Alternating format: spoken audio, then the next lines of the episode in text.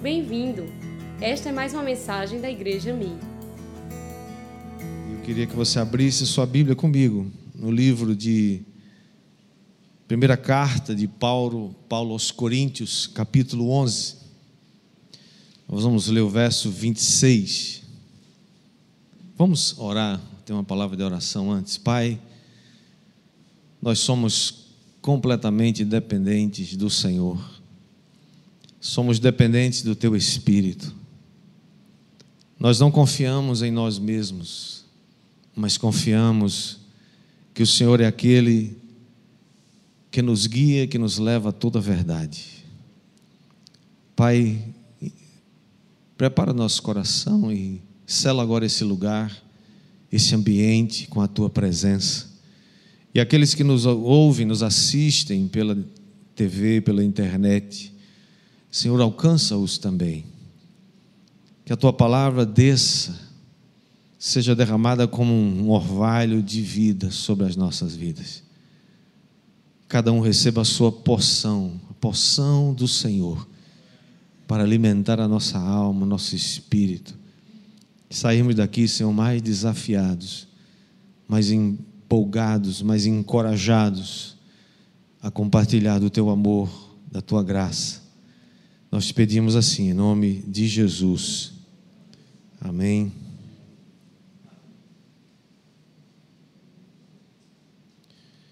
Primeiros Coríntios, capítulo 11, verso 26, diz assim: Porque todas as vezes que comerdes este pão e beberdes o cálice, anunciais a morte do Senhor até que ele venha.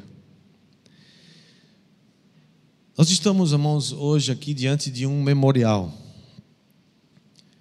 Memoriais são importantes e todos nós precisamos de memoriais para nos lembrar. O ser humano precisa de estímulos, ele precisa especialmente de estímulos visuais para se lembrar de acontecimentos importantes, porque todos nós podemos esquecer. Nós fazemos fotos, né, filmes, vídeos, registramos esses momentos especiais, seja com a família, seja com os amigos. Governos erguem monumentos, fazem placas, fazem muitas outras maneiras para nos fazer lembrar de alguma coisa importante, porque porque nós podemos esquecer. Alguns acontecimentos são tão importantes que não podem jamais ser esquecidos. E o próprio Deus se encarregou de criar, de estabelecer esses memoriais, inclusive na cultura, para que a gente possa passar isso de geração em geração. Quando o povo de Israel estava saindo do Egito, onde eles eram escravos o Senhor instituiu uma festa para marcar esse dia da libertação. Qual foi a festa? A festa da Páscoa. A Páscoa deveria ser celebrada de geração em geração. E o próprio Senhor diz através de Moisés, lá em Êxodo capítulo 12, ele diz: Quando vossos filhos perguntarem que celebração é essa, vocês dirão a eles: Olha, isso é o sacrifício da Páscoa porque o Senhor passou por cima de nós, por cima das nossas casas, livrando todos os filhos de Israel e feriu os egípcios. Todos os anos, portanto, uma vez por ano, ainda hoje nós celebramos a Páscoa, o dia da nossa libertação, o dia que Cristo nos libertou dos nossos pecados. Então eles teriam que celebrar todos os anos, uma vez por ano, essa festa importante como uma celebração perpétua. Para quê? Para que eles, o povo de Israel, nunca se esquecesse de onde eles haviam estado, de onde eles foram tirados. 40 anos mais tarde, quando os filhos de Israel atravessaram o rio Jordão, marcando assim a entrada do povo na terra de Canaã, Josué ordenou que os filhos de Israel tirassem do meio do Jordão, uma pedra de cada tribo, formando doze pedras de cada tribo de Israel. E ali ele levantou em Gilgal uma coluna para que as pessoas no futuro perguntassem, os seus filhos perguntassem. E mais uma vez Josué ensina, dizendo: quando no futuro vossos filhos perguntarem a seus pais o que significam essas pedras, direis: o Senhor fez secar as águas do Jordão diante de nós, até que todos passamos a pé enxuto. E todos os povos da terra, para que todos os povos da terra saibam que a mão do Senhor é forte e a fim de que vocês temam o Senhor todos os dias das suas vidas. Nós precisamos nos lembrar, irmãos, daquilo que temos ouvido, daquilo que temos aprendido. Como diz o salmista no Salmo 78, ele diz: O que ouvimos e aprendemos, o que nos contaram nossos pais, não o encobriremos a seus filhos, contaremos à vindoura geração os louvores do Senhor e as maravilhas que ele fez, o seu poder e as maravilhas que ele fez. Nós não podemos nos esquecer do que Deus fez na minha vida, na sua vida. Você não pode esquecer de quem você era, de onde você veio, de onde você saiu. Você não pode esquecer o que Deus fez e está fazendo na sua vida. Não podemos esconder isso, precisamos compartilhar aos nossos filhos e à próxima geração. Diga amém. Agora nós estamos na Páscoa, na semana da Páscoa, lá em Jerusalém. Jesus está de partida, o seu ministério está terminando aqui na terra. Ele sabe que ele vai partir, mas ele precisa deixar alguma coisa que lembre tudo aquilo que Jesus fez. Ele quer deixar, ele precisa deixar um memorial. Ele está agora à mesa, assentado, com seus discípulos, naquela última ceia, e agora ele toma um pedaço de pão e, tendo dado graças, o parte e diz: isto é o meu corpo que é oferecido por vós, fazei isso em memória de mim. O que vamos fazer daqui a pouco é em memória de Jesus. Isso é o meu corpo que é partido por vós, fazei isso em memória de mim. Jesus sabia, irmãos, que corremos o perigo de esquecer. Quando Noé e sua família saem da arca após o dilúvio, que, que Deus diz a Noé. Deus diz assim: Olha, Noé, eu vou colocar um sinal no arco-íris, eu vou colocar um sinal nas nuvens. E para que que Deus vai colocar um sinal nas nuvens? Lá em Gênesis 9, 12, ele diz: Este é o sinal da minha aliança que faço entre mim e vós, e entre todos os seres viventes que estão convosco para perpétuas gerações. Eu porei nas nuvens o meu arco será por sinal da aliança entre mim e a terra. Sucederá que quando eu trouxer nuvens sobre a terra e nelas aparecer o arco, então me lembrarei da minha aliança, firmada entre mim e vós, e todos os seres viventes de toda a carne, e as águas não mais se tornarão em dilúvio para destruir toda a carne.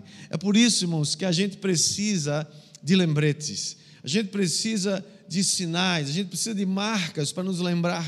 É por isso que a gente coloca, às vezes, lembretes na geladeira, não é isso? Vem aquele, aquele como é que chama? Um imazinho, né? Você coloca lá uma coisa escrita e para não esquecer, você passa por ali, você põe lá no mural, põe lá no, no, no espelho, põe em algum lugar visível para você não esquecer, porque porque nós precisamos nos lembrar.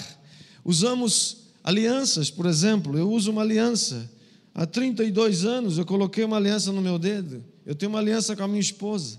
Isso aqui serve para eu mesmo me lembrar que eu tenho uma aliança com ela, mas serve também para ela lembrar que eu tenho uma aliança com ela, e serve também para os outros se lembrarem que eu tenho uma aliança com a minha esposa. São marcas visíveis que nos fazem lembrar. Agora, a pergunta é: por que é que as pessoas se esquecem? Por que, que as pessoas se esquecem de Deus? Como alguém pode se esquecer de Deus? Como podemos se esquecer das coisas que Ele fez, das maravilhas que Ele, que ele fez? Primeira razão é porque pessoas esquecem de Deus, é, é porque elas são injustas. O esquecimento é um tipo de injustiça. Hebreus 6:10 diz que Deus não é injusto para não para ficar esquecido do trabalho e do amor que evidenciastes para com o, meu, o seu nome, pois diz o escritor, vocês servem e ainda serviram e ainda servem aos santos. Irmãos, o escritor está dizendo que Deus não é injusto para esquecer do trabalho, do amor, da dedicação que você tem tido para com os santos. O que, que faz Deus ser Deus? Que faz Deus ser Deus é a sua natureza, é a sua capacidade de ser previsível. Ou seja, Deus está fazendo hoje alguma coisa e Ele vai fazer, baseada no seu caráter, daqui a 10 mil anos a mesma coisa. Deus é fiel hoje e Ele o será para todo sempre. Deus é bom hoje e Ele o será para todo sempre. Deus sempre se mantém fiel à Sua palavra. Portanto, não podemos nos esquecer. Deus não se esquece. O salmista diz no Salmo 103, verso 2: Bendize, ó minha alma, ao Senhor, e não te esqueças de nenhum só dos seus benefícios. Nós somos injustos, amados, quando nós falhamos em reconhecer que tudo que somos, que tudo que temos, vem da boa mão do Senhor sobre nós. Diga amém. Segunda razão porque as pessoas se esquecem de Deus é porque as pessoas se esquecem quando elas prosperam. Devia ser o contrário, né, irmãos? A pessoa prospera, devia se lembrar todo dia de Deus, como foi que chegou ali. Mas ela se esquece, é muito fácil você se esquecer de onde você veio.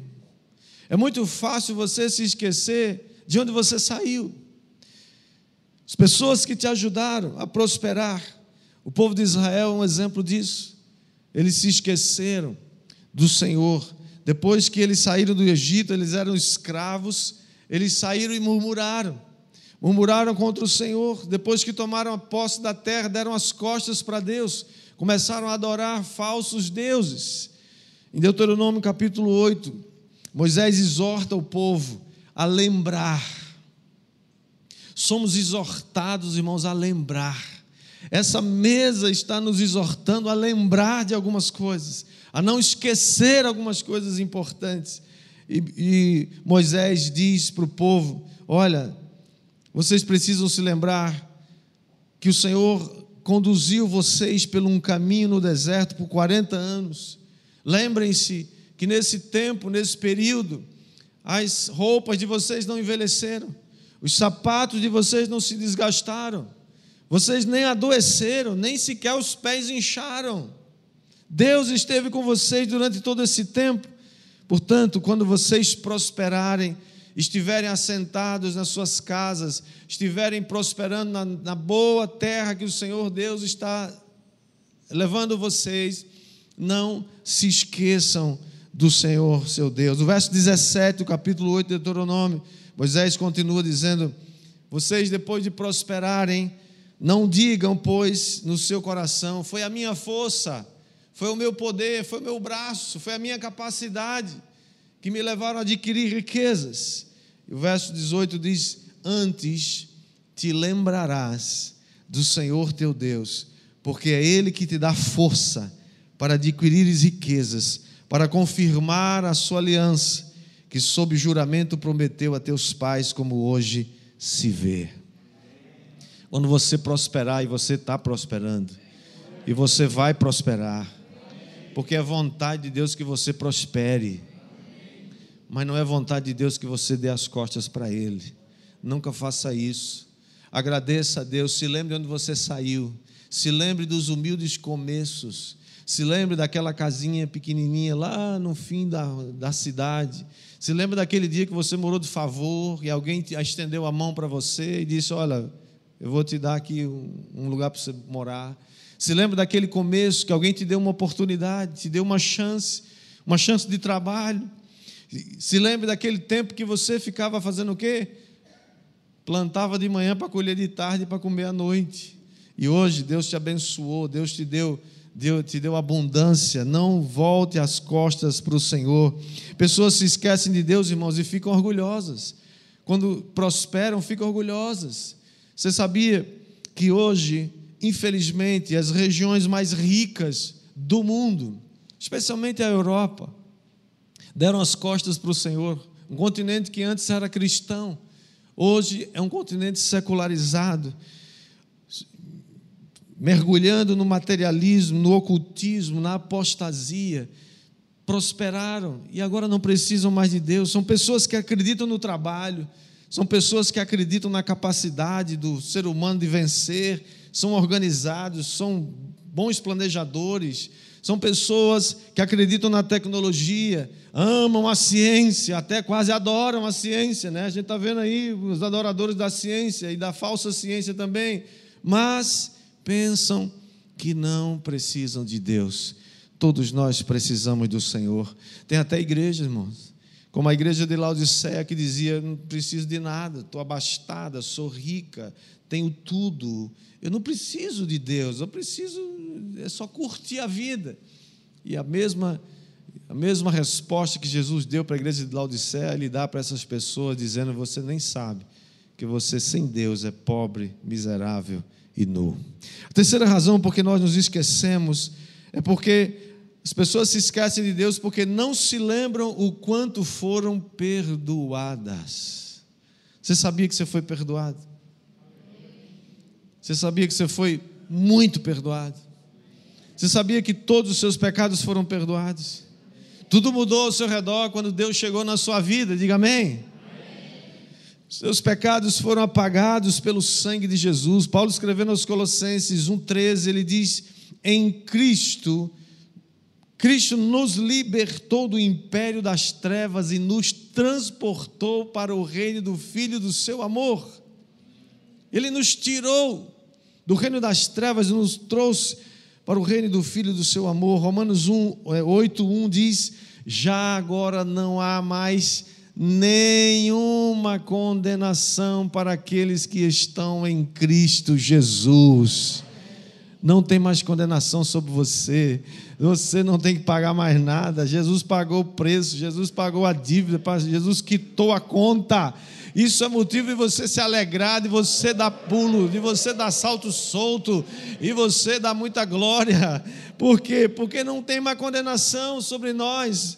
Porque aqueles que estão em Cristo já venceram o maligno. Estamos aqui, irmãos, diante de um memorial um memorial que nós não podemos esquecer. Mas o que que esse memorial nos conta hoje?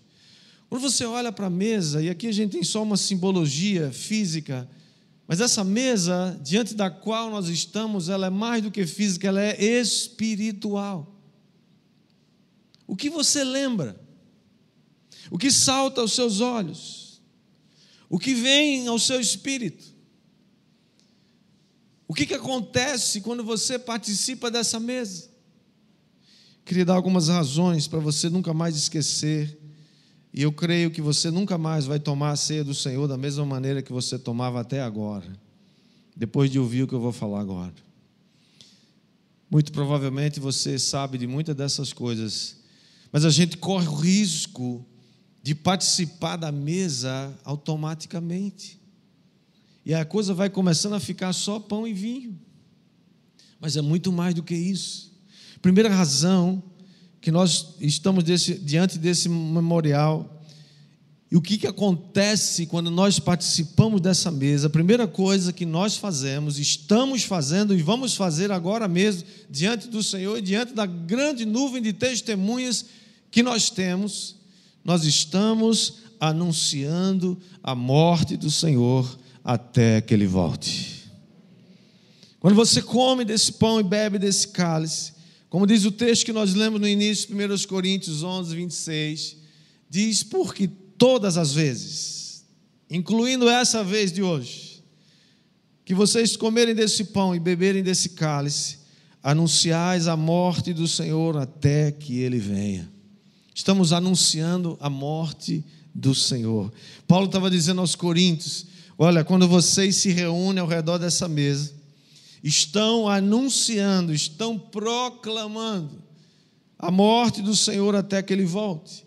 Mas Para a mente pagã dos coríntios, aquilo parecia estranho, não soava bem, não fazia sentido. Como alguém pode anunciar a morte de uma pessoa? Isso tem algum valor? Para os pagãos, no máximo, isso gerava uma comoção, uma condolência. Olha, lamento muito pela perda do seu ente querido. Mas é mais do que isso. Anunciar a morte do Senhor até que ele volte é dizer que Cristo venceu a morte e ressuscitou e ele vai voltar. Cristo venceu a morte, mas ressuscitou e ele vai voltar.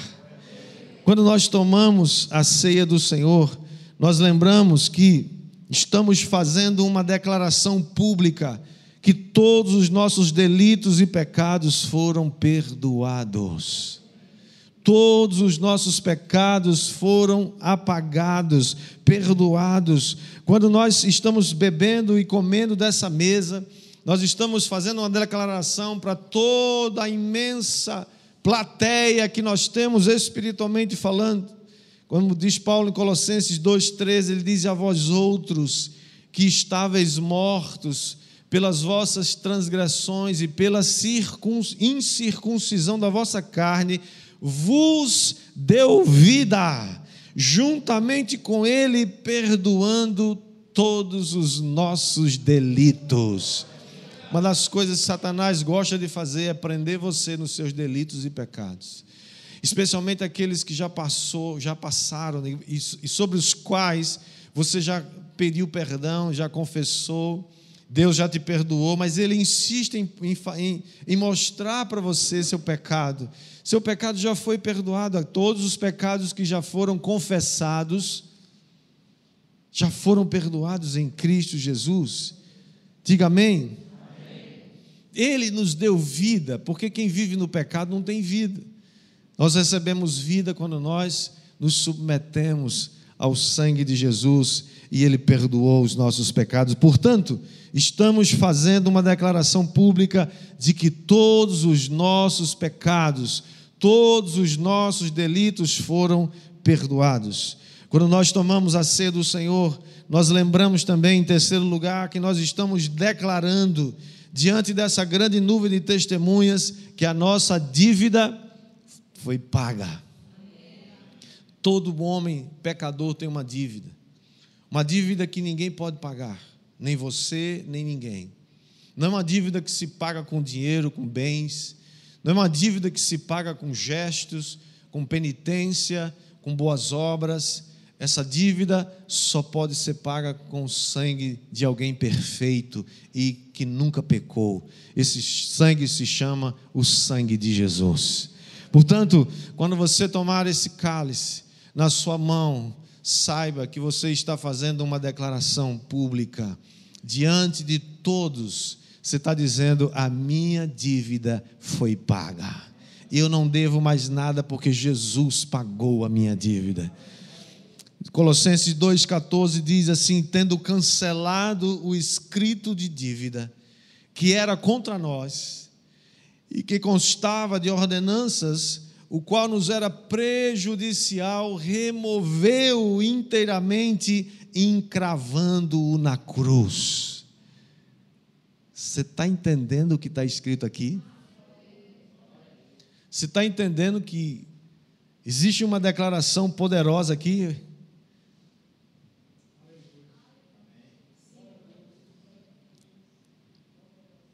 Escrito de dívida, irmãos, era uma conta. Uma conta que eu fiz, uma conta que você fez. Mas essa conta foi cancelada, foi paga. Eram ordenanças, eram exigências. Mas quando Jesus morreu naquela cruz, ele removeu completamente aquele escrito de dívida que era contra nós. Quando tomamos a ceia do Senhor, nós estamos anunciando que os principados e as potestades foram derrotados. Estamos anunciando que os principados e as potestades foram derrotados. Colossenses 2,15 diz: E despojando os principados e as potestades, publicamente os expôs ao desprezo, triunfando deles na cruz. Você sabe de uma coisa? Isso implica declarar, você e eu podemos declarar que, assim como um arauto fazia naquele tempo, onde não tinha internet, nem tinha outros meios de comunicação, mas os arautos do rei se posicionavam num lugar público, visível, onde muitas pessoas pudessem ouvir, e ali eles liam o decreto dos reis, dos imperadores, e ali eles promulgavam aquelas leis, e todos ficavam sabendo. Assim também, isso, esse texto que acabamos de ler em Colossenses 2,15, nos leva a pensar assim: você é um arauto, você é um arauto de Deus, está dizendo: olha, escutem, o que nós vamos fazer daqui a pouco é dizer com todas as letras ao príncipe desse mundo que ele foi deposto. Implica em que agora existe um novo rei e que a sua vontade está sendo feita no céu e na terra também. Isso implica notificar, isso é uma palavra bem jurídica, né? Notificar alguém. O que é que, é, é notificar alguém? é citar essa pessoa, é fazê-la conhecer a decisão do juiz, a sentença. Notifica alguém. Aqui nós estamos, nós estamos notificando a todas as forças das trevas que elas foram totalmente despojadas. Foi retirado delas todo o poder. A Bíblia diz, irmãos, que o diabo, nosso adversário, anda em derredor de nós rugindo como leão, buscando a quem possa devorar ou tragar. Mas a Bíblia não diz que o diabo é um leão. A Bíblia diz que o diabo ruge como um leão. Portanto, o diabo não é leão coisa nenhuma. O diabo só tem o poder que você dá a ele. Você é quem empodera Satanás. Você é quem dá poderes para ele quando você é vencido pelo medo. Como muitas pessoas estão sendo vencidas agora pelo medo, pelo pânico. Pessoas que não conseguiram sair de casa ainda, pelo amor de Deus, vença esse medo e saia. Você pode. O diabo não tem mais poder nenhum, ele só tem o poder que você dá a ele. Então não dê poder ao diabo. Sabe onde é que está, onde que tudo acontece? a sua mente. Você começa a pensar no vírus, e começa a pensar no vírus, ah, o vírus, meu Deus, e ver caixão, e ver covas profundas, e ver aqueles bichos que eles. Já viu, já viu o desenho do vírus na televisão? Um bicho cheio de, de ponta assim, e, e tem um jornal aí que fica, bota aquele troço atrás como um pano de fundo assim, para meter medo em você, para dizer assim: o vírus quase que salta da tela e fala: vou pegar você. E ele fala: Você viu essa semana? As TVs deram notícia: passamos de 100 mil mortos, quase que eles aplaudiam. As TVs necrotério, claro, né? TVs com vergonha não falam um negócio desse. Porque estamos empoderando Satanás. Não estou negando aqui a realidade do vírus. Você precisa se proteger, sim, precisa ser prudente. Por isso que estamos aqui, ó, distância. Quantas pessoas poderiam estar mais aqui hoje, mas só tem vocês, por quê? Porque está limitado. Por quê? Estamos obedecendo alguns critérios, isso é, isso é prudência. Mas eu não tenho medo do vírus.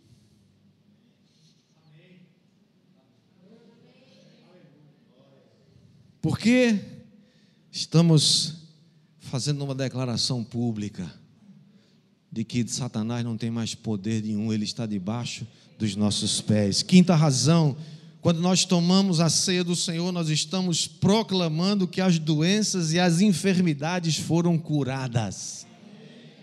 Onde está a base bíblica disso, pastor? Isaías 53, 5, que diz: Mas ele é uma menção a Cristo, ao Messias.